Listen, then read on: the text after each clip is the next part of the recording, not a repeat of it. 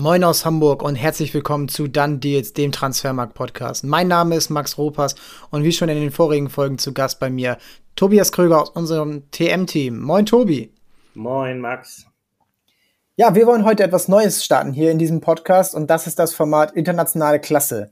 Es geht jetzt hier jeden Montag und jeden Donnerstag um die Spitzenteams des europäischen Fußballs, sowohl im nationalen als auch im internationalen Wettbewerb. Ja, und da kannst du eigentlich nicht perfekter loslegen als mit dem Classico, mit dem Spitzenspiel Liverpool gegen City und noch einigen anderen Highlights aus Italien, Frankreich und ja, auch Deutschland hat ein, zwei, vielleicht drei internationale Spitzenteams. Darüber wollen wir gleich sprechen. Tobi, wenn du jetzt das Wochenende dir nochmal am Montagmorgen hier anguckst, was war für dich denn wirklich das Spitzenspiel, wenn du dich entscheiden musst? Oh, du hast ja eben schon ein paar Spiele genannt. Das ist natürlich auch für mich schwierig, dann da ähm, ja, ein Spiel herauszupicken. Ich glaube, letztendlich würde ich mich dann doch für das Klassiko entscheiden, weil es auch für mich persönlich einfach nochmal so dieses, ja, auch dieses Flair irgendwie noch hat und schon quasi auch die Historie mit ähm, einbezieht und wie viele Erinnerungen hat man auch an die diversen Klassikos der quasi auch der letzten beiden Jahrzehnte, die wir auch jetzt schon erlebt haben. Also ähm, da ist, finde ich, nochmal so ein bisschen mehr Fußballkultur mit drin als beim ähm, City gegen Liverpool. Und ja, Spiel, das Spiel selber hat ja auch wieder einiges an Gesprächsstoff geliefert. Ja, also Spitzenspiel musst du dann auch von der Tabelle sehen, beide punktgleich. Und ich finde, wenn du jetzt in das Spiel reingehst, gestern ja auch immer diese also für mich ist spanischer Fußball sollte eigentlich immer abends stattfinden. Ich, ich verstehe das immer nicht, wenn das da äh, am Tag ist, aber hat wahrscheinlich irgendwelche Zeitverschiebungsgründe, damit das in Asien auch alles schön geguckt werden kann. Ist ja auch in Ordnung. Aber ich fand dieses Spiel so richtig untypisch für, du hast die letzten 10, 20 Jahre Klassiko angesprochen. Ich fand ihn richtig untypisch, weil es richtig rasant war. Es ging in beide Richtungen. Es war echt eher wie ein Premier League Spiel. Und das, ja, es war, echt, dann auch echt ähnlich, wenn du gerade auch in diesem Vergleich dann Liverpool City guckst, war es wirklich ein ähnliches Spiel. Und das liegt dann natürlich auch an den Spielern, die auf dem Platz stehen, weil Werde, Rafinha, Vinicius und der neue alte Dortmund Usman Dembele. Ähm, wie hast du diese Anfangsphase gesehen, die dann ja auch relativ schnell in Toren mündete nach zwölf Minuten? Ja, ich fand eigentlich, dass beide Teams ganz gut reingekommen sind. Ich bin auch allgemein ein bisschen überrascht gewesen, ähm, wie wie gut Barca meiner Meinung nach auch mitgehalten hat. Ich hatte jetzt vor dem Spiel eigentlich eher gedacht, dass ähm, ja, dass sie Probleme haben werden, gerade jetzt in Bernabeu nochmal, nachdem sie auch gerade den Rückschlag da gegen Inter ähm, bekommen haben, war ich zumindestens ähm, habe ich gezweifelt daran, ob, ob sie da jetzt quasi das Spiel offen halten können, wobei ich jetzt auch nicht gedacht hätte, Real gewinnt 4-0 oder so, aber ähm, ja, also ich finde schon, Barca hat da gut mitgespielt, hat da auch ihre Chancen gehabt und ja, aber auf der anderen Seite muss man dann auch sagen, real abgezockt, wie sie halt sind, spätestens seitdem Ancelotti da ist, quasi erste große Chance, erstes Tor und danach ist es, ja, spielt Real ihr Spiel runter und da ist es dann ganz schwer, auch dann das Spiel noch zu drehen. Ja, aber Real finde ich halt geil, dass die nicht den Ball haben müssen, um das Spiel zu kontrollieren. Die fühlen sich in allen Situationen wohl. Und das hast du letztes Jahr schon gemerkt, wo du, ja, wo jedes, äh, jede Kaufphase die, die äh, Aufholjagden kam.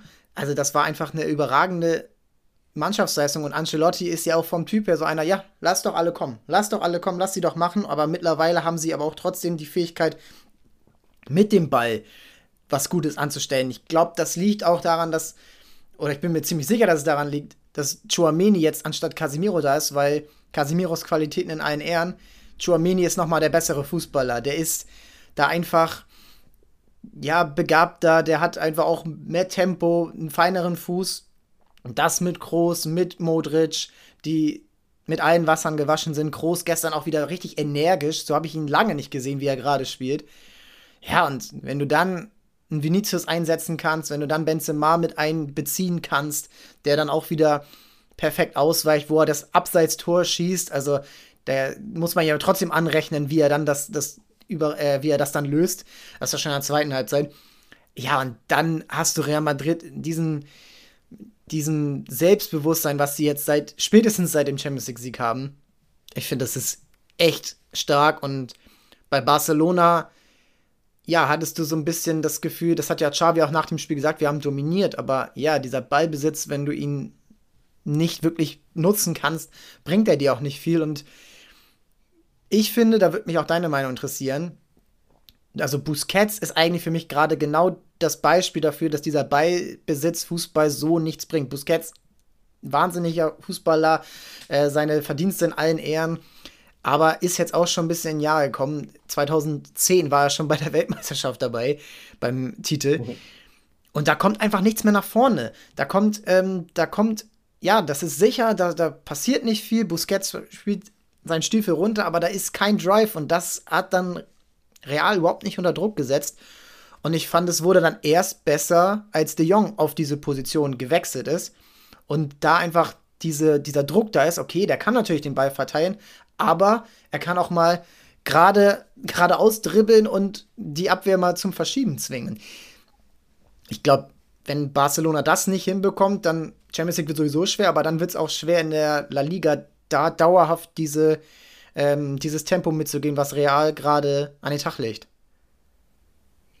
Ah, ich bin da ein bisschen anderer ja. Meinung. Also klar, Busquets, ähm, an ihm merkst du jetzt auch ein bisschen das Alter. Ich sag mal, der Zenit ist jetzt auch langsam überschritten, wobei ich immer noch sage, der hat auch immer noch herausragende Spiele und für mich ist er auch gar nicht, also ich erwarte auch von ihm eigentlich nicht quasi diesen offensiven Drive, den, den du gerade meinst. Ich erwarte halt von ihm, dass er, wenn er im Ballbesitz ist, Ruhe reinbringt ähm, und den Ball dann quasi in die nächste in die nächste Reihe bringt und so diese Balltreiber, da sehe ich halt absolut Petri mittlerweile drin, was er ja auch sehr, sehr gut macht. Und ich würde da viel mehr mal Frankie de Jong mal wieder in die Verantwortung nehmen, weil auch, das hat ja auch, ich weiß nicht mehr, Jan Platte war, glaube ich, gestern Kommentator und auch er und Jonas Hummels meinten ja auch, also wenn man mal ehrlich ist, von diesem Ajax Frankie de Jong, ich nehme mal den Ball, ich gehe ins Tripling und ähm, vielleicht klappt es auch mal nicht, aber ich versuche mich jetzt mal hier gegen drei Leute durchzutanken und ähm, der, diese ganzen Situationen, die ihn ja eigentlich stark gemacht haben, von denen sieht man ja quasi gar nichts mehr in Barcelona. Natürlich war er jetzt auch zwischendurch verletzt, aber allein, dass in diesem Sommer ja schon Abgang auch ähm, im Raum stand an sich, so du hattest ja auch andere Spieler im Kader, die man hätte verkaufen können so, dass Frankie de Jong alleine schon mittlerweile so weit ist, dass man ihn als Kandidat einstuft für den Verkauf, sagt er eigentlich schon einiges aus. Weil als er kam von Ajax in der Phase, wo, oder der Phase der Karriere, in der er war, hätte man jetzt gedacht, er wird die nächsten 10, 12 Jahre das Mittelfeld prägen. Und das ist für, also die Entwicklung von ihm ist, finde ich schon sehr, sehr enttäuschend eigentlich, wenn man, wenn man sich das mal ähm, betrachtet und dann wenn ich dann auch sehe, Gavi kommt rein, jung, und ähm, der macht eigentlich auch das, was man dann bei Rückstand erwarten muss, so im Bernabeu. So, du bist Barcelona, wir müssen uns jetzt wieder ähm, rankämpfen und der fault halt mal hier, geht mal da aggressiv drauf und Frankie, du hast das Gefühl, okay, der spielt jetzt irgendwie mit, ich will niemanden wehtun, ich will mir selber nicht wehtun und ähm, überlass die Verantwortung für den Spielaufbau und so eher bei Petri so. Und das finde ich persönlich sehr, sehr, sehr schade.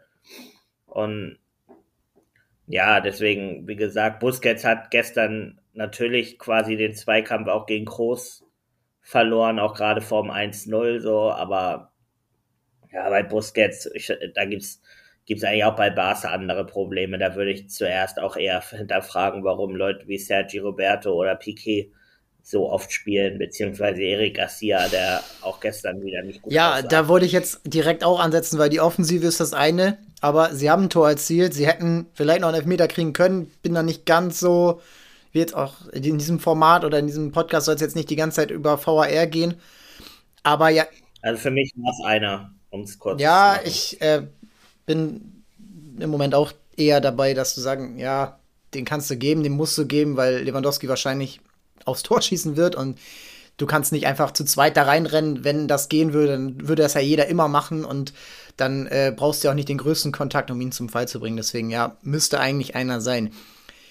Aber ja, das Verteidigen, das ist bei Barca überhaupt nicht in Ordnung. Und da ist überhaupt keine überhaupt keine Struktur, überhaupt keine Konstanz, natürlich auch wegen Verletzung.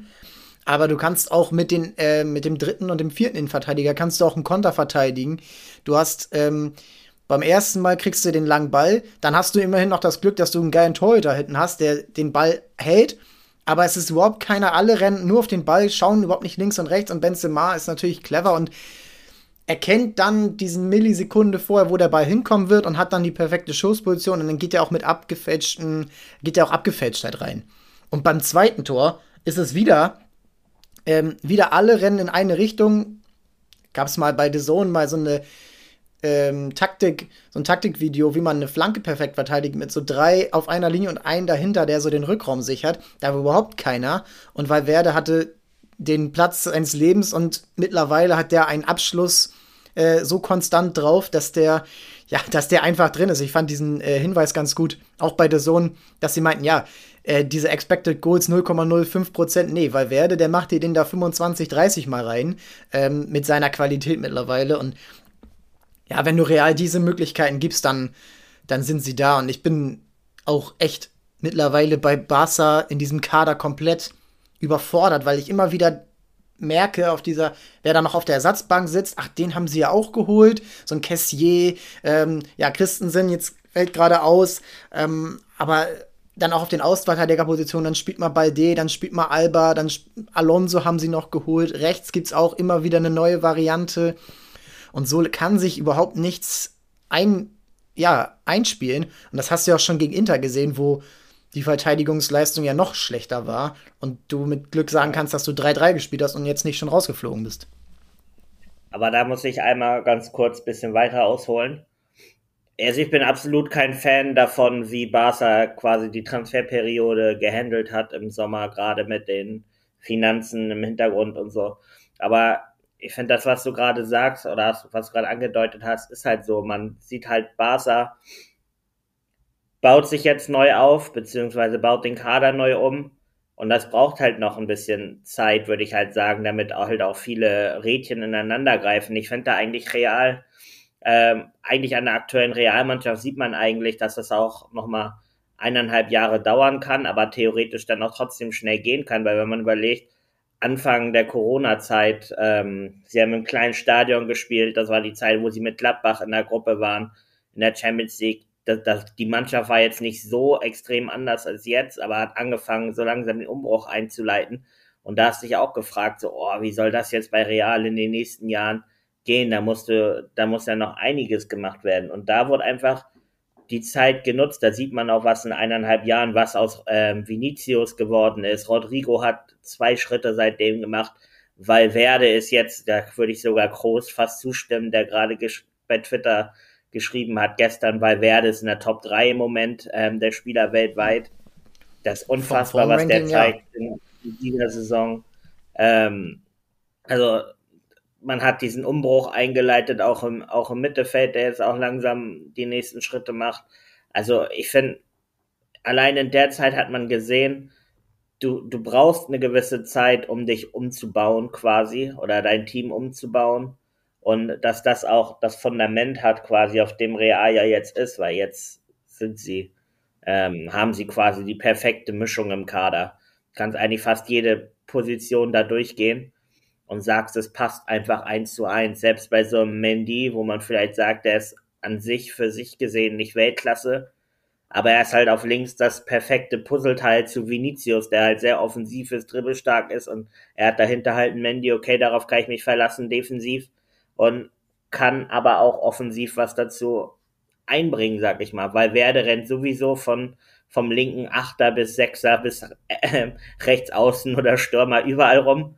Dann hast du aber auch einen Cavachal auf rechts, der dann deutlich offensiver als Mondi ist, um das wieder auszugleichen, die Lücken, die ähm, halt Valverde im gewissen Sinne überlässt. Und ja, Benzema sowieso ein Schleicher vorne, der quasi jeden jeden freien Raum nutzt. Und Kroos, Modric und ja, Chuamini, wenn sie wollen, spielen sie auch Barca Tiki-Taka, like den Ball 150 Mal hin und her und kein, keiner kommt an den Ball ran. Wenn schnell gehen muss, macht Kroos den Diagonalball und ähm, Vini ist durch und rennt aufs Tor zu. Also gefühlt bei Real greift halt, was du auch vorhin gesagt hast, für jede Situation jedes Rädchen ins andere. Und bei Barca sehe ich jetzt halt den richtigen Schritt, den sie kadertechnisch gemacht haben.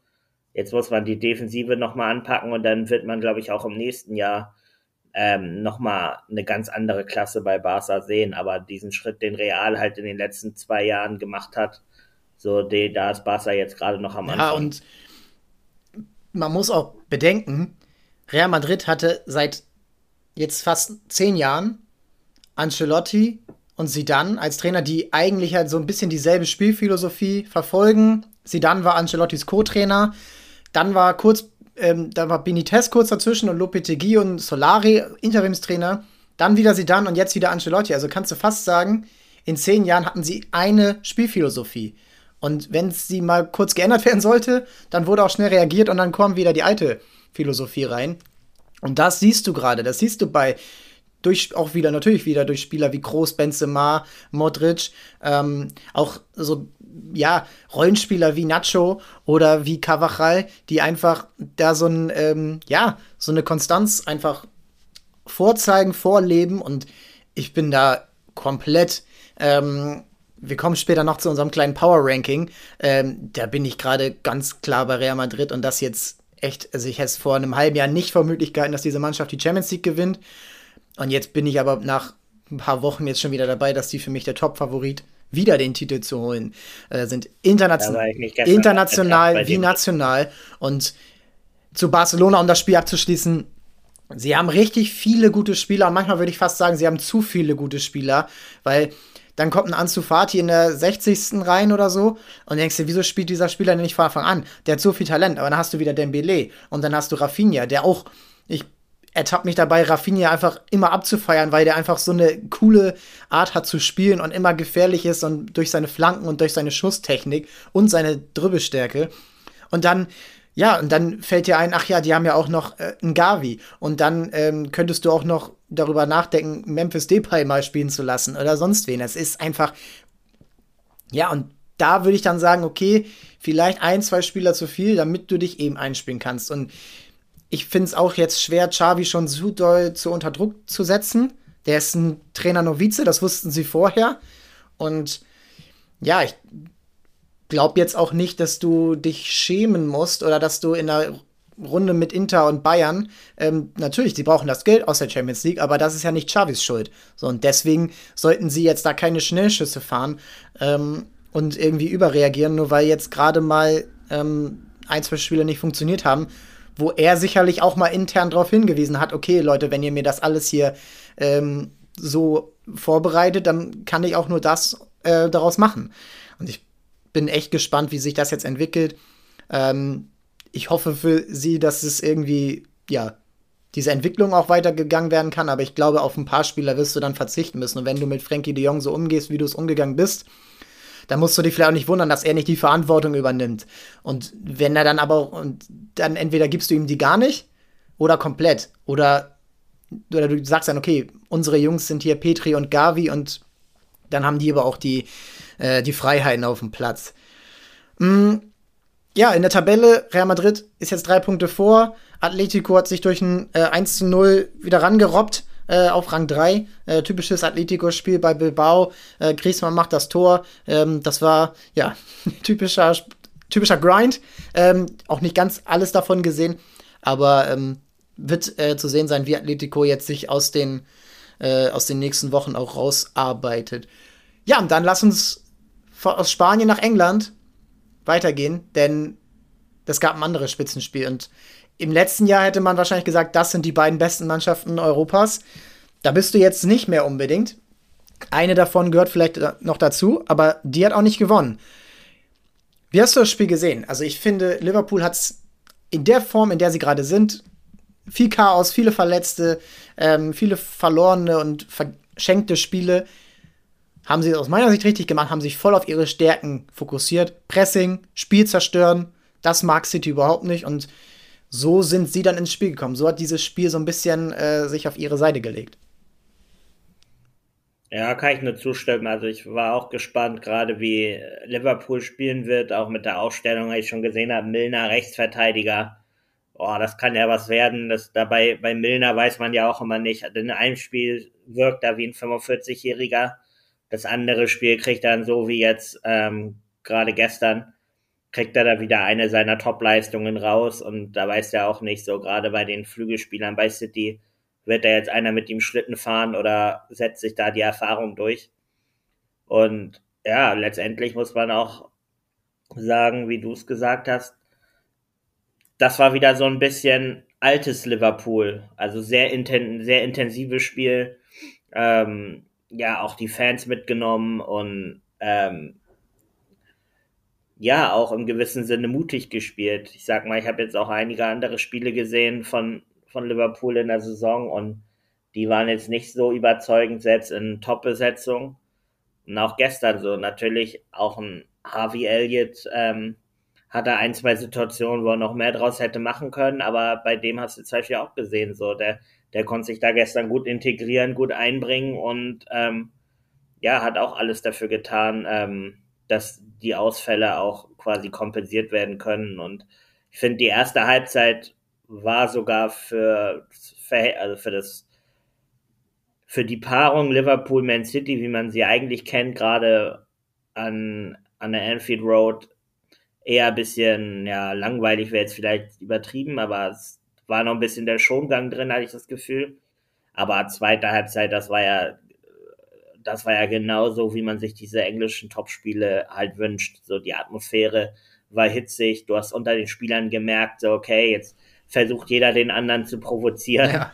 Ähm, so Bernardo Silva und Salah war ja auch da eine ganz schöne Szene gewesen, zweite Halbzeit, wo man eigentlich auch dachte, okay, eigentlich würden die sich jetzt beide quasi an den Haaren ziehen wollen, aber es geht, geht halt nicht.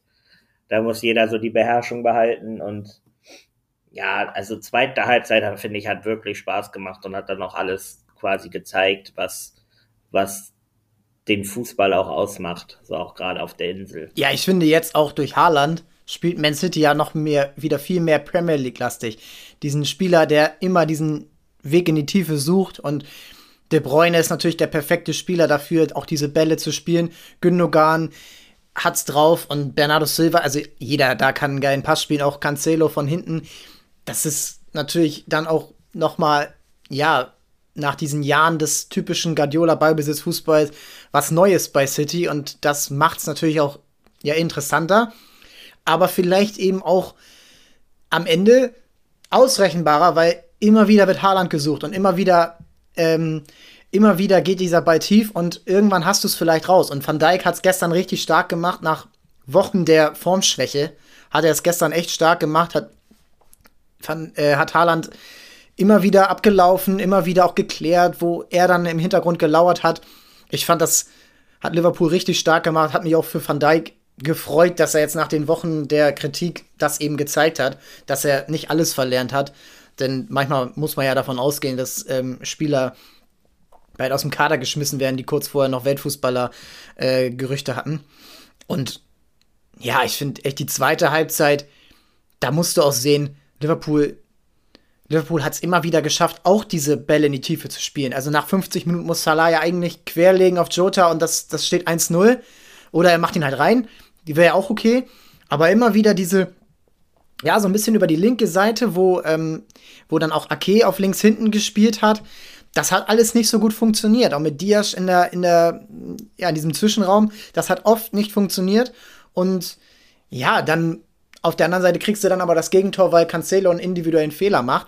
Und das darf halt natürlich auch nicht passieren. Ja, aber ich. Aber auch eigentlich finde ich, das Tor war auch, ähm, ja, eigentlich auf eine gewisse Art, ich sage jetzt mal, ich, für Man City an sich vielleicht nicht unbedingt untypisch, aber ich finde schon, so die Spiele Liverpool gegen Man City kann man fast schon so gesondert rausnehmen.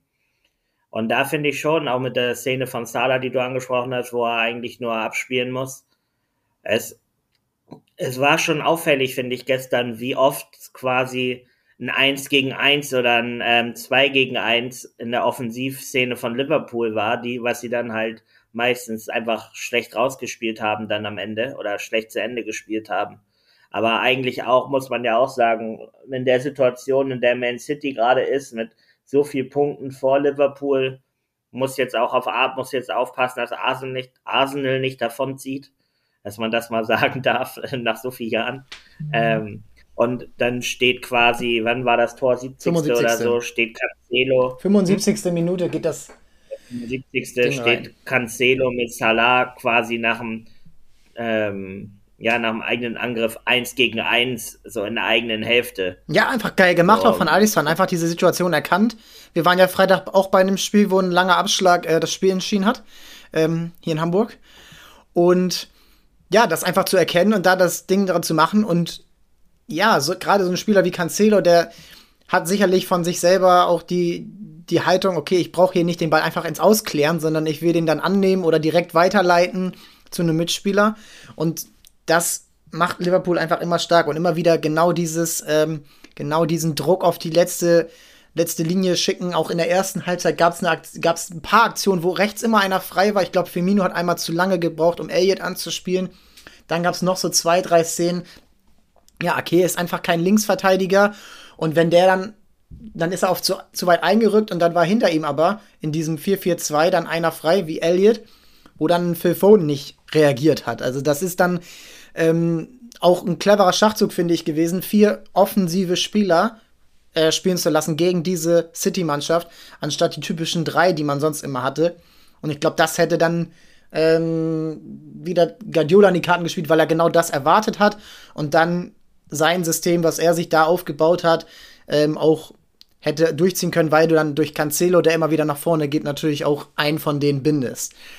Ähm, ja, aber grundsätzlich würde ich schon sagen, ohne jetzt das Narrativ jetzt hier wieder zu bedienen, nach dem Motto, Pep hätte sich Nein, vercoacht. das nicht.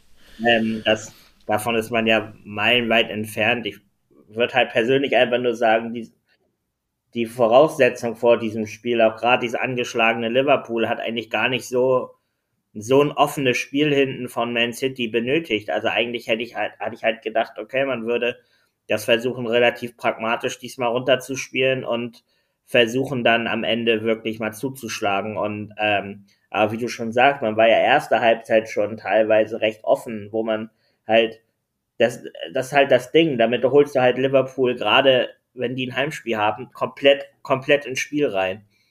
Und dann, wenn du, wenn du wirklich alle drei, vier Minuten diese Szenen hast, wo die drei gegen zwei auf dich zulaufen, ab der, ab der, oder lass es mal drei gegen drei sein, ab der Mittellinie so.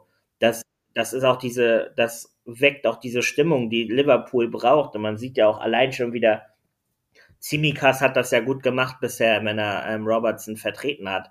allein schon bei Robertson ist so ein perfektes Beispiel. Die letzte letzten zehn Minuten bei jedem Ball, der einfach nur ins Tor ausging, den Liverpool quasi verteidigt hat, dreht er sich zu den Fans, jubelt und ähm, macht da quasi die Bäckerfaust und so. Und das ist halt das, das hat Liverpool jahrelang gepusht und das ist das, was, was sie halt dann auch gerade in Topspielen immer noch mal dazu bringt, halt das Ding wirklich über die Linie zu bringen. Und ich war, wie gesagt, persönlich sehr überrascht, dass man hinten so viel Risiko gegangen ist aus Man City Sicht und ich finde, es wäre halt quasi das Gegenteil wäre meiner Meinung nach sinnvoller gewesen, gerade um auch Liverpool wirklich ähm, ja einfach mal machen zu lassen, weil die waren deutlich mehr unter Druck vor dem Spiel als Man City. Ja, und ich muss auch irgendwie, irgendwie lässt mich das nicht los, dieses, dieses Einsetzen von Haaland. Natürlich, das ist der vielleicht im Moment beste Mittelstürmer der Welt. Und der trifft aus allen Lagen. Aber manchmal hatte ich das Gefühl, ein De Bruyne oder ein Gündogan, die selber auch aus 18, 20 Metern, jeder würde sagen Fuß vor, wenn die ankommen, weil die haben die perfekte Schusstechnik. So, sie haben beide schon Saisons gehabt, wo sie 15, 20 Tore erzielt haben. Aber manchmal haben sie ihn dann nochmal gesucht und nochmal gesucht und hätten schon selber schießen können. Und oft auch ein, zwei Schritte vorher haben sie schon eher den langen Ball gesucht, wo City sonst eben dieses geduldige Spiel durchgezogen hätte. Mit einem Bernardo Silva, auch mit so einem Riyad Mahrez, der, der das auch perfekt beherrscht, so diese, diese Zirkulation einfach durchzuziehen. Ähm, sonst hatten sie ja dann auch einen Aguero mal vorne drin oder einen Sterling, die, die auch da ein bisschen besser einbezogen werden können als Haaland, der andere Qualitäten hat. Der, dann, an dem kommst du körperlich nicht vorbei. Das hat Joe Gomez ein paar Mal gemerkt. Aber ja, das hat, das ist genau das Spiel, was Liverpool will. Das ist so dieses, äh, ja, ähm, Mittelklasse Everton, Aston Villa, West Ham Spiel, was dann natürlich mit besseren Spielern passiert. Und das ist immer das, was Liverpool will. Und ich bin echt gespannt, wie es jetzt weitergeht. Ich finde es richtig schade, dass Arsenal Man City jetzt ähm, diese, in, unter der Woche ausfällt, äh, weil Arsenal noch ein Europa League-Spiel nachholen muss. Weil das wäre mhm. natürlich jetzt sowieso das Spitzenspiel. Und ich hätte mich echt interessiert, wie City jetzt kurz Zeit später reagiert hätte. Und wie sie jetzt Arsenal angehen, die wir haben jetzt Arsenal Liverpool letzte Woche gesehen, die musst du sofort in diesen, bei diesen drei Mannschaften nennen. So von der Qualität. Liverpool hat gerade die Leistung nicht gebracht. Tottenham kannst du auch noch dazu zählen. Tottenham Arsenal haben wir auch schon gesehen. Ey, ich bin echt gespannt, wie das sich, wie City sich da machen will, weil natürlich haben sie die beste Mannschaft.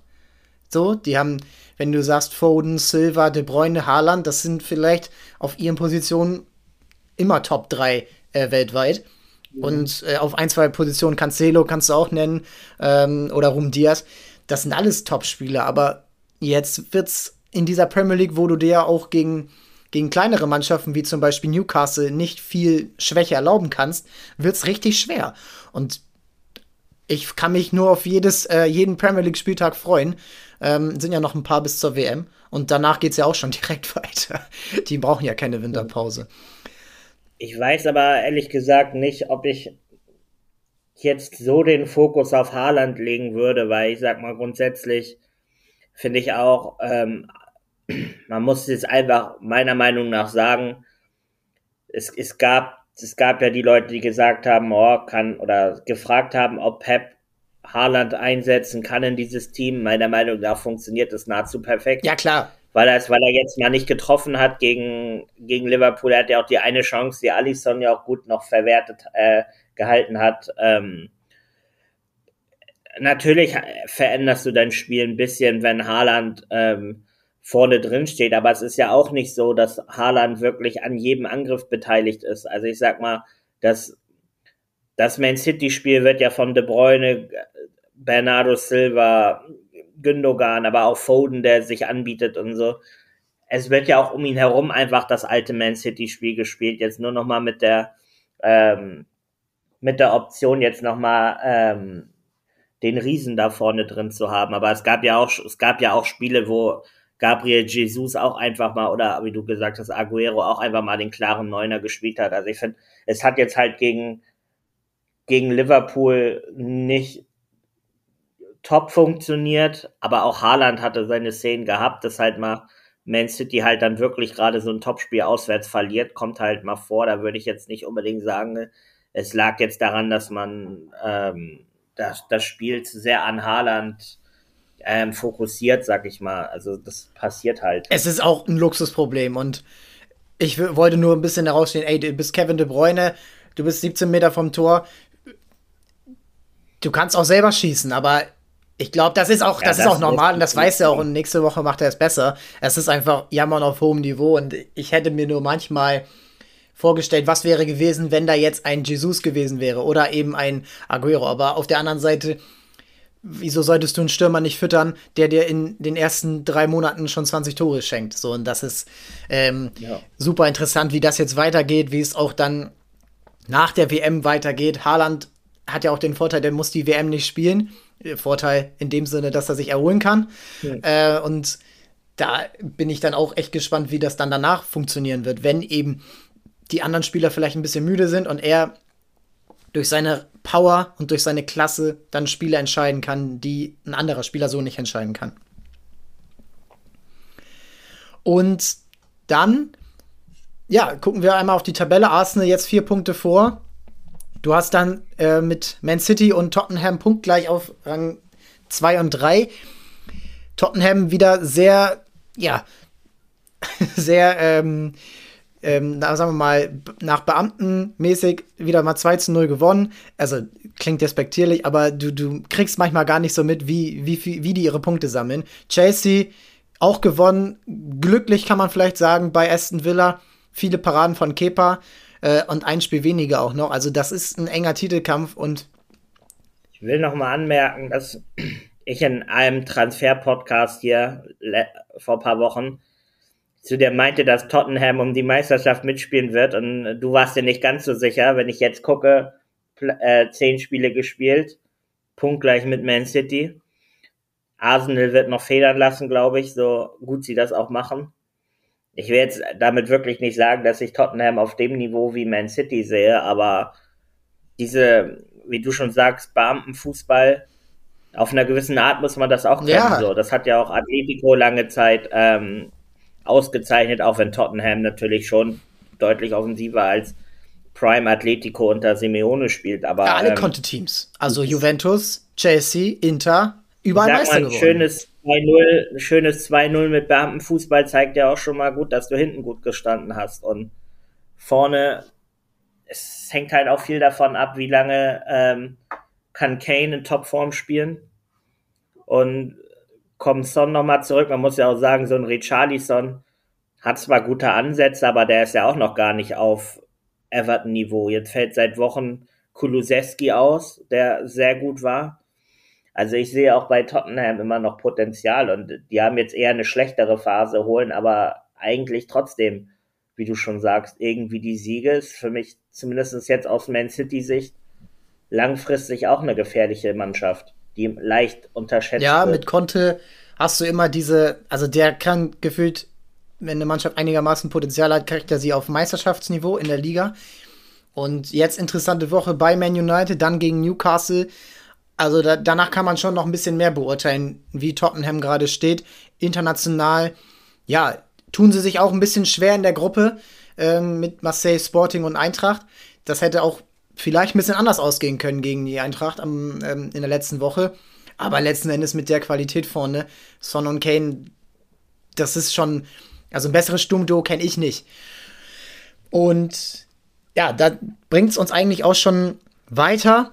Ähm, und wir wollen noch einmal, ja, zum Abschluss, so, wir haben jetzt 37 Minuten hier durch, äh, wir wollen es immer so bei 45, 50 Minuten halten. Gehen wir mal nach Italien kurz. Und da grüßt eine Mannschaft von oben, die so keiner auch erwartet hätte. Neapel nach Abgängen von Fabian Ruiz, Kalidou Koulibaly, Insigne und ähm, das sind Spieler, die die Mannschaft in den letzten Jahren getragen haben. Neapel schafft es durch Quarazkelia, er ist natürlich der überragende Mann in dem in diesem äh, Konstrukt, der der Shootingstar, den keiner für möglich gehalten hätte. Und ähm, aber drum um ihn herum passiert auch richtig viel und ich habe es mir in den letzten Wochen, ich habe eine kleine Affinität für Neapel. Äh, Grüße auch an Carsten Fuß, der hier schon mal zu Gast war, alter Neapel-Fan. Ähm, das ist richtig spannend und wie würdest du sagen, die italienische Liga, wenn du dir jetzt so die Spiele anguckst in den letzten Wochen, macht dir das Spaß, so diese ja ausgeglichene Liga zu sehen, in der jetzt eine Mannschaft wie Neapel mal, ja, die Meisterschaft wird seit 30 Jahren ersehnt, aber lange oben mitspielen kann? Ja, also ich muss sagen, diese Serie A macht mir schon ähm, viel Spaß in den ja, vielleicht auch schon letzten zwei Jahren, eigentlich zwei, drei Jahren. Ich muss ja auch ehrlich zugeben, ich war ja auch einer, der so vor, also wo ich finde, die Serie A wirklich recht schwach gefühlt war, so vor fünf, sechs Jahren, wo auch Inter und äh, Milan nicht, ähm, nicht so gut war oder nicht ihre besten Phasen hatten.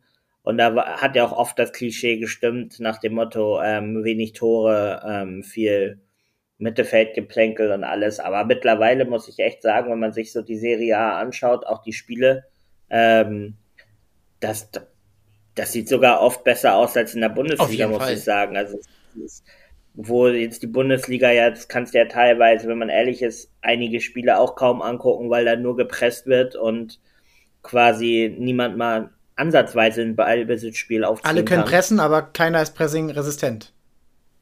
Genau, und ähm, was war dann auch bisschen Premier League alte Schule ist nach dem Motto Bundesliga, es geht viel hin und her. Aber ich finde, die Serie A hat sich auf jeden Fall in den letzten Jahren sehr gemacht. Und ähm, was auch für die Liga spricht, ist ja auch, wenn du jetzt auf die Tabelle guckst, einfach, was wir auch in Deutschland ja ein bisschen vermissen, ähm, ist diese Unberechenbarkeit. Ich sag mal, Inter war für mich vor der Saison auch wieder klarer Favorit auf den Titel. Mit Milan zusammen. So, wenn ich jetzt schaue, Inter hat jetzt schon acht Punkte Rückstand auf Neapel. So, und schon sechs auf Atalanta. Milan ist oben auch wieder dabei. Gestern gar kein gutes Spiel gemacht, aber trotzdem noch 2-1 am Ende ähm, das Ding äh, gewuppt. So, Weil auch diese Mannschaften, diese Mannschaften darunter, Bologna und Co., die auch einfach, die können auch alle Fußball spielen und deswegen sieht es halt auch gut aus. Udinese Calcio auch zum Beispiel, spielt ja auch oben mit. Gestern auch ein ordentliches Spiel bei Lazio gemacht. Ja, also Udinese, weiß ich, kann ich ehrlich gesagt wenig zu sagen. Die Ergebnisse sprechen für sich. Wenn ich mir den Kader anschaue, kann ich mir kaum vorstellen, dass die oben dran bleiben. Das, also auf der anderen Seite ist es halt genauso wenn du jetzt von außen, ich sag mal, außerhalb von Deutschland auf den Union Berlin-Kader ja. guckst oder teilweise auch in Deutschland, weißt du ja auch nicht, wie das funktioniert und es funktioniert einfach. Also deswegen ist wahrscheinlich die Prognose, dass Udinese noch runtergereicht wird, ähm, sehr realistisch, aber man weiß ja nie. Ja, und es, die Serie A, wie gesagt, sie profitiert halt davon. Letztes Jahr Milan Meister, davor Inter so, und Juve ist gerade, hat eine ganz schwache Phase hinter sich. Da weiß man auch, da muss der Umbruch kommen, aber will man ihn überhaupt machen? Sprich, es steht im Moment, solange auch gerade Allegri da ist, gar, spricht gar nicht viel dafür, dass sie quasi in der kommenden Saison dann, dass es dann auf einmal laufen würde. Und man muss das mal gucken, wo man überhaupt die Saison beendet. Und ja, diese Offenheit der Liga quasi oben ist ja, interessiert mich schon. Also es ist, es macht schon was her und ich sag mal, es ist gerade der Vorteil, den die Serie A vielleicht auch gerade für sich hat. Und man muss auch sagen, grundsätzlich, dass ähm, da müsste man vielleicht mal unseren Kollegen Marius fragen als Experten.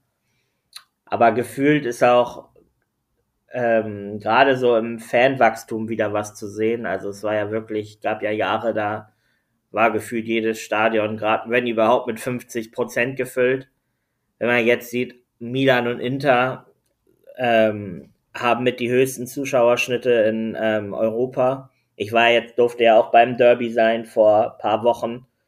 Also es ist halt immer schwer, die Stimmung von, von einem Land zum anderen Land zu vergleichen, so, aber das, das war auf jeden Fall extra klasse, was da von beiden Fanseiten geboten wurde an Atmosphäre und ja, auch da versucht man jetzt oder schafft man es scheinbar, so einen kleinen Turnaround zu schaffen, dass, dass auch mehr Fans in die Stadien kommen und dadurch auch ähm, ja die Stimmung sich verbessert, was wir ja auch alle wissen, was den Fußball ja auch ausmacht, was wir auch in der Corona-Zeit leider sehen mussten, dass es halt so weniger Zuschauer da sind, umso schlimmer auch teilweise die Spiele ja, wirken. Und in Italien ist es auch irgendwie noch ein Faktor, der mich interessiert, ist so dieses, woher die Spieler kommen. Also die italienische Nationalmannschaft hat nicht davon profitiert, klar, Europameister, aber jetzt für die WM nicht qualifiziert. Und du hast immer wieder Spieler aus Osteuropa, ja, Neapel mit Zielinski zum Beispiel und ähm, einigen, also Sobotka, einigen Spielern, die ähm, ja einfach aus, aus Ländern kommen, wo, wo andere Ligen gar nicht scouten. So. Und da, ähm, das ist irgendwo spannend, dass das auch, ja, so eine, eigentlich für mich die europäischste Liga eigentlich ist.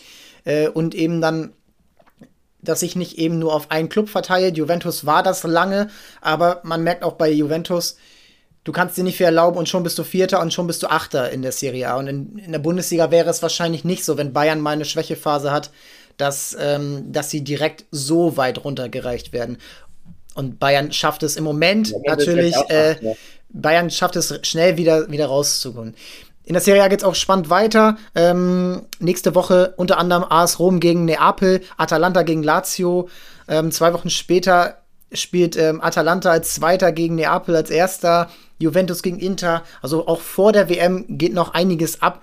Und wir werden auch in den nächsten Wochen, du hast Marius angesprochen, da auch noch mal genauer drüber sprechen.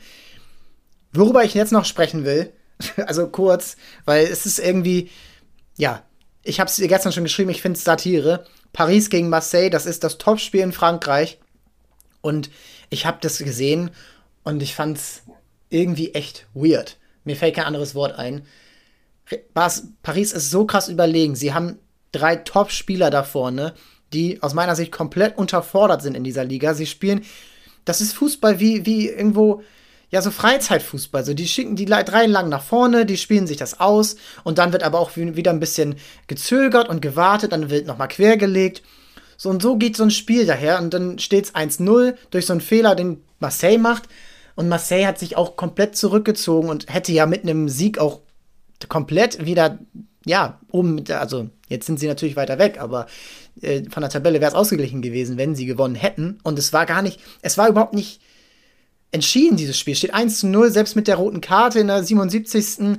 Ähm, hast du überhaupt kein Gefühl gehabt, dass dieses Spiel irgendwie mal spannend ist. Und das ist so ein bisschen so mein Takeaway aus Paris-Marseille. Ich weiß nicht, wie du es gesehen hast. Ich fand es enttäuschend, dieses Spiel, gerade im Vergleich zu den anderen Spielen, die ich jetzt in diesem Wochenende gesehen hatte. Ja, ich, ich finde auch, die Liga ist sehr schwer zu bewerten im gewissen Sinne. Ähm, ja, zum Spiel gestern, man muss halt sagen, wenn, wenn Hakimi und das eine Mal auch Neymar ein bisschen ähm, mehr Zielwasser getrunken hätten, dann wäre es nach 10 Minuten schon 3-0 gestanden. Genau. So. Ähm, grundsätzlich finde ich halt, was, was mich an PSG stört, ich sag jetzt mal, ich bin jetzt auch nicht so der größte Fan von den dreien vorne. Ähm, bei jedem aus anderen Gründen, aber ja, es wirkt alles so unvollendet. Ähm, die, die haben da teilweise auch Konterchancen, wo sie die, äh, diese drei, drei gegen drei stehen. Und du denkst, jetzt, jetzt kommt das Tor und dann spielt, will Mbappé nicht Messi anspielen. Messi geht alleine, Neymar geht alleine. Also was die allein an Möglichkeiten schon meiner Meinung nach schon verspielen, bevor es eine Möglichkeit wird, ist bisschen, bisschen traurig mit anzusehen. Natürlich hat, haben diese drei dann auch immer wieder ihre Highlights, so ich sag jetzt mal, ähm, ich würde jetzt, wäre jetzt nicht ganz so mit dem Kommentator mitgegangen, um zu sagen beim Tor, dass der Querpass von Mbappé, der kommen muss auf Neymar, jetzt so ein großes Zeichen wäre dafür, dass sie wieder zusammengefunden haben. Ähm, das war, war jetzt für mich ein relativ simples Tor, sag ich mal. Aber natürlich, man hat auch Spiele bei PSG, wo man dann die Highlights sieht und dann hast du auch hervorragende Spielzüge zwischen den drei drin. Aber ich habe trotzdem immer das Gefühl, wenn ich PSG schaue, okay, im gewissen Sinne gönnt der eine dem anderen da vorne nichts und ich spiele erst wirklich ab, wenn es wirklich sein muss, wenn es nicht anders geht. Und natürlich gewinnen die so in dieser Liga ihre Spiele. Ähm, das kannst du auch gar nicht verhindern bei der Qualität, also oder bei dem Qualitätsvorsprung, die sie haben. Eigentlich ist es ja, würde ich fast sagen, das Qualitätsgefälle sogar noch höher als in der Bundesliga zwischen Bayern und Dortmund, wenn man sich PSG und Marseille anguckt. Ja, das ist ja schon fast und an den Marktwerten dafür, abzulesen. Dafür finde ich aber, dafür finde ich aber auch, hat Marseille eigentlich ganz gut gemacht. Bin auch, wie ich in den letzten Wochen beobachtet habe, finde ich auch zum Beispiel sehr spannend, wie Guindusi mittlerweile sich zeigt, so der ja auch immer gute Ansätze hatte, aber sehr roher Spieler quasi war und auch teilweise recht aggressiv und kopflos und wie der mittlerweile die Bälle holt und auch vorne verteilt und auch immer torgefährlicher wird. Das macht auf jeden Fall eine sehr gute Entwicklung durch und ja, letztendlich ist ja auch das Schlimme bei PSG und Marseille ist ja, dass du eigentlich vor dem Spiel weißt, mindestens eine rote wird es geben, eher, eher fünf. Und es wird dieser Moment kommen, wo sie alle wieder Kopf an Kopf stehen. Das war ja auch dann bei der roten Karte so. Und das ist halt, auf eine gewisse Art ist es Entertainment. Auf der anderen Seite ist es halt schon so nervig, dass du auch allein schon erste Halbzeit immer wieder gemerkt hast, der eine schubst noch mal hier hinterher, macht noch mal hier mal so einen leichten Tritt und alles so, sag ich mal, jetzt nichts, was du als Schiri ahnden musst, aber wo du merkst, wie ich schon gesagt habe, bei Silva und ähm, Salah in der einen Szene, es wird die ganze Zeit so provoziert in der Hoffnung, irgendeinem gehen jetzt gleich die Nerven durch. Und ähm, ja, was allgemein, was in der Liga, mit was für Fouls du da wegkommst, wo im Vergleich zur Bundesliga ist teilweise Wahnsinn. Also ich sag mal, in dem Spiel, selbst wenn es nicht brutal war, waren in der ersten Hälfte mindestens gleich vier Fouls, wo du gelb geben musst. Und in der Bundesliga wird da teilweise schon der VAR geholt.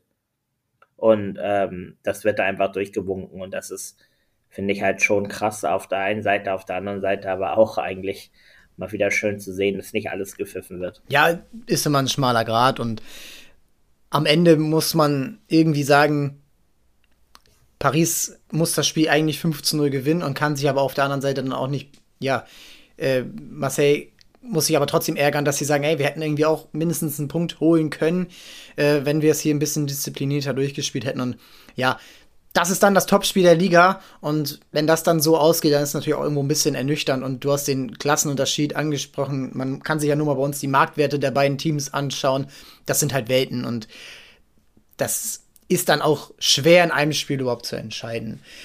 Und selbst will ich noch den Einsatz sagen, wegen PSG finde ich die Liga eigentlich so uninteressant. Ja, das macht es. Es gibt aus. schon Vereine wie Marseille oder auch Lyon oder von mir aus Stadtrennen, die sogar einiges an Interesse hervorrufen könnten, aber man eigentlich, selbst wenn Lille jetzt vor zwei Jahren Meister wurde, ich schaue mir halt jedes Mal gucke ich mir so an, okay, wer spielt und jedes Mal denke ich mir, ja, okay, eigentlich brauche ich es eh nicht gucken, so vom Gefühl.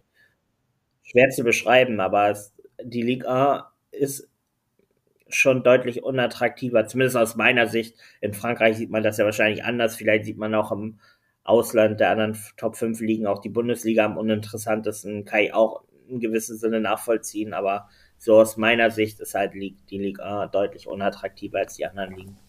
Ja, und ich, am Ende schlägt es irgendwo auch auf PSGs Leistung, weil sie am Ende in den internationalen Spielen oft dann einfach nicht performen, weil sie nicht diese taktische Disziplin haben. Letztes Jahr war es gegen Real Madrid auch so. Und deswegen. Also die Champions League holen die auf gar keinen Fall dieses Jahr. Das ist da ein Take, den wir in den nächsten Wochen und Monaten weiter beobachten werden. Ich habe sie auch überhaupt nicht auf dem, auf dem Zettel, was das angeht. Da ähm, habe ich drei, vier andere Mannschaften eher dabei. Und auch im Power Ranking, wir machen die ersten fünf in Europa, habe ich sie auch nicht dabei. So viel kann ich spoilern. Und ja, ich gehe mal meins durch und du kannst ja am Ende sagen, okay, wen würdest du noch reinnehmen und wen würdest du aus diesen fünf Mannschaften nicht in den besten fünf Mannschaften Europas aktuell, sowohl nationale Leistung als auch internationale Leistung, beziehen wir mit ein, wen würdest du dort eben nicht mit drin haben? Mhm. Auf Platz 1, wir haben es schon gesagt, Real Madrid. Das ist aktuell das kompletteste Team, das selbstbewussteste Team und auch das Team, was am wenigsten federn lässt. In der Champions League mache ich mir wenig Gedanken. In der, in der, in der Liga hat, sie haben jetzt das wichtigste Spiel gewonnen und es sieht aus, als könnten sie dort weitermachen. Auch dort geht es unter der Woche schon weiter. Und dann hast du einfach auch dieses, dieses Selbstbewusstsein aus dem Titel, den sie letztes Jahr geholt haben, den beiden Titeln. Wir haben die Breite der Mannschaft angesprochen. Sie spielen gerade mit dem zweiten Torwart. Äh, ein Rüdiger ähm, war jetzt mal kurz angeschlagen und selbst der muss sich ja erstmal reinfinden in die Mannschaft. Also selbst das ist ja auch schon wieder ein Qualitätsmerkmal. Auch Benzema war zwischendurch mal ausgefallen. Sie schaffen es einfach, egal wie die Leistung zu bringen. Auf Rang 2, trotz der Niederlage gestern, habe ich Manchester City, weil sie und da ist nämlich auf Rang 3 Arsenal, weil sie eben den Bonus haben, sie spielen Champions League, haben dort die schweren Gegner, haben dort Borussia Dortmund geschlagen, haben dort ein Sevilla geschlagen und auch in der Liga zeigen sie, dass, dass sie einfach trotzdem immer noch der Top-Favorit sind, auch wenn sie jetzt vier Punkte hinter sind. Arsenal auf 3, einfach die Leistungen, die sie gezeigt haben, sind überragend. Eine Niederlage gegen gegen United, wo man auch sagen kann, sie waren die bessere Mannschaft und ja, jetzt gilt es halt zu beweisen in den Topspielen und das tun sie ja schon. Gegen Tottenham gewonnen, gegen Liverpool gewonnen und ja, wenn man jetzt das Nachholspiel dann gegen Man City vielleicht auch gewinnt oder wenigstens auch den Vorsprung dann hält, dann können sie auch noch einen Platz nach oben gehen. Auf vier Neapel, beste Mannschaft in Italien, zwölf Punkte in der Champions League, Achtelfinale bereits erreicht, Liverpool geschlagen, Ajax zweimal geschlagen, und jetzt können sie vor der WM mit Siegen gegen Atalanta und gegen AS Rom die, ja, die Konkurrenz noch weiter distanzieren. Kvaratskhelia ist für mich der Most Improved Player in, in ganz Europa. Das macht wahnsinnig viel Spaß, den zu sehen. Osimhen ist wieder dabei, Lozano, ähm, Zielinski, alle bringen ihre Leistung irgendwo. Auch, ähm, auch hinten stehen sie recht stabil, auch wenn Meret jetzt gestern Patzer drin hatte. Auch der hat mich überzeugt in den letzten Wochen. Und ich bin gespannt, wie sie dann auch die K.O.-Phase in der Champions League bestreiten. Dort ging es ja dann meistens zu Ende und auch in der Rückrunde waren sie dann in der Serie A meistens nicht so stark wie in der Hinrunde. Und auf Rang 5 die Bayern. Das hat gestern sich, äh, ja, das hat sich gestern Abend noch entschieden, denn dieses 5-0 hat wieder gezeigt, okay, vielleicht sollte man die, ähm, das alles hier nicht so hochkochen und ähm, das 2-2 ist auch letzte Woche passiert, nachdem ein Davis verletzt war, nachdem Müller nicht dabei war, nachdem die Licht runter musste ähm, und ja, ein 5-0 gegen den ta aktuell Tabellenzweiten, jetzt nicht mehr. Ähm, das ist dann einfach ein Statement, was ganz Europa ja und ganz Deutschland erstmal handeln muss, denn in der Champions League läuft sie auch perfekt. Wen hättest du lieber drin? Wie, wo würdest du sagen, okay, die sind weiter oben, weiter unten und wen würdest du ganz raus? Wird jetzt. Also ich kann deine Top 5 auf jeden Fall verstehen. Ich würde jetzt eigentlich gar nicht sagen, ich würde jemanden rausnehmen. Ich würde jetzt einfach mal, ich habe mir noch vier Teams, vier Teams rausgesucht, die ich von mir aus auf einen geteilten fünften Platz noch stellen würde. Aber ich finde, die man auf jeden Fall erwähnen kann und muss, ist halt Union Berlin. Jetzt gerade gestern gesehen von den letzten 17 Spielen in der Bundesliga scheinbar 3, 13 gewonnen, 3 unentschieden, 1 verloren. Das ist absoluter Wahnsinn mit der Truppe. Selbst wenn jetzt die Statistik jetzt nicht ganz stimmt, aber allein schon, dass sie jetzt in der Bundesliga mit vier Punkten vorne sind zu yep. diesem Zeitpunkt, ist für mich einfach immer noch Wahnsinn. Ähm, wen ich auch hervorheben möchte, ist ähm, Benfica Lissabon. Wieder, ähm, wieder vorne in der Liga und dass die in ihrer Gruppe mit ihren Möglichkeiten, gut, man muss sie jetzt auch nicht kleiner reden, als sie sind, aber ähm, ja, in Turin gewonnen. Beide Spiele gegen PSG unentschieden und wenn man sich das angeschaut hat, in beiden Spielen sehr gut gespielt, äh, waren sogar teilweise dem Sieg näher als PSG, ist für mich auch für eine Mannschaft außerhalb der Top 5 Ligen ähm, sehr, sehr gute Leistung. Ähm, man muss auch auf jeden Fall, finde ich, Real Sociedad nennen. Sieben Spiele in Folge jetzt ähm, gewonnen. Ähm, sind jetzt quasi mit Atletico und Betis auf einer Stufe mit Atletico bei den ersten Verfolgern. Die würde ich gerne mal in der Champions League sehen, nächstes Jahr. Genau, und jetzt ist mir gerade das vierte Team entfallen, was ich gerade sagen wollte. Du hast Tottenham genannt, die oben mit drin sind. Du ja, hast Chelsea Tottenham, und ähm, du musst vielleicht auch. Ach ja, und ähm, die ich noch nennen wollen würde, außerhalb der Top 5 liegen ist PSB Eindhoven. Ja. Auch sehr gut ähm, zurzeit, äh, gerade Cody Gagpo, Xavi Simmons, aber auch mit ähm, Rüd van Nistelrooy als Trainer an seiner ersten richtigen Trainerstation, sag ich mal, auf diesem Niveau. Und ähm, habe das auch gerade einem Redakteur gesagt, die haben schon 57 Tore in 18 Spielen, also 3,1 ähm, Tore im Schnitt gewinnen mal 5-0, mal 6-0, mal 7-1, haben jetzt aber auch mal 3-0 verloren letzt, äh, vor zwei Wochen. Aber auch auf jeden Fall ein sehr, sehr spannendes Team, ähm, was man auf jeden Fall so in ein Power-Ranking mit, mit reinnehmen Ja, kann. alles Teams, die wir in den nächsten Wochen behandeln wollen, die ihr als Hörerinnen und Hörer euch auch mal geben könnt. Schaut bei Transfermarkt, ja, alle Ergebnisse, alle Statistiken, Spielerprofile, Vereinsprofile, äh, die Marktwerte, die Tabellen. Schaut euch das an. Am Donnerstag geht's weiter und wir freuen uns darauf, dass ihr dabei seid in diesem neuen Format. Wir wollen da jetzt jede Woche zwei Folgen rausbringen. Wir haben jetzt schon Überlänge und ich kann nur sagen, das geht jetzt Schlag auf Schlag weiter. Bis zur WM ist noch ein Monat und da werden noch einige Spiele kommen. Zwei Champions League Spieltage jetzt einmal unter der Woche und ja, die, ähm, die WM ist ja auch irgendwo eine Art internationale Klasse. Da schauen wir auch mal, was wir dort machen. Wir danken euch fürs Zuhören. Wir danken euch, dass ihr dabei seid und bleibt und äh, checkt Transfermarkt aus unter der Woche und ja, unter der Woche Premier League und La Liga und dann sehen wir uns am Donnerstag wieder und hören uns wieder und blicken dann auf diese Ligen zurück und auch aufs Wochenende voraus. Tobi, ich danke dir für deine Zeit und dann bis zum nächsten Mal. Ciao, ciao. Ja.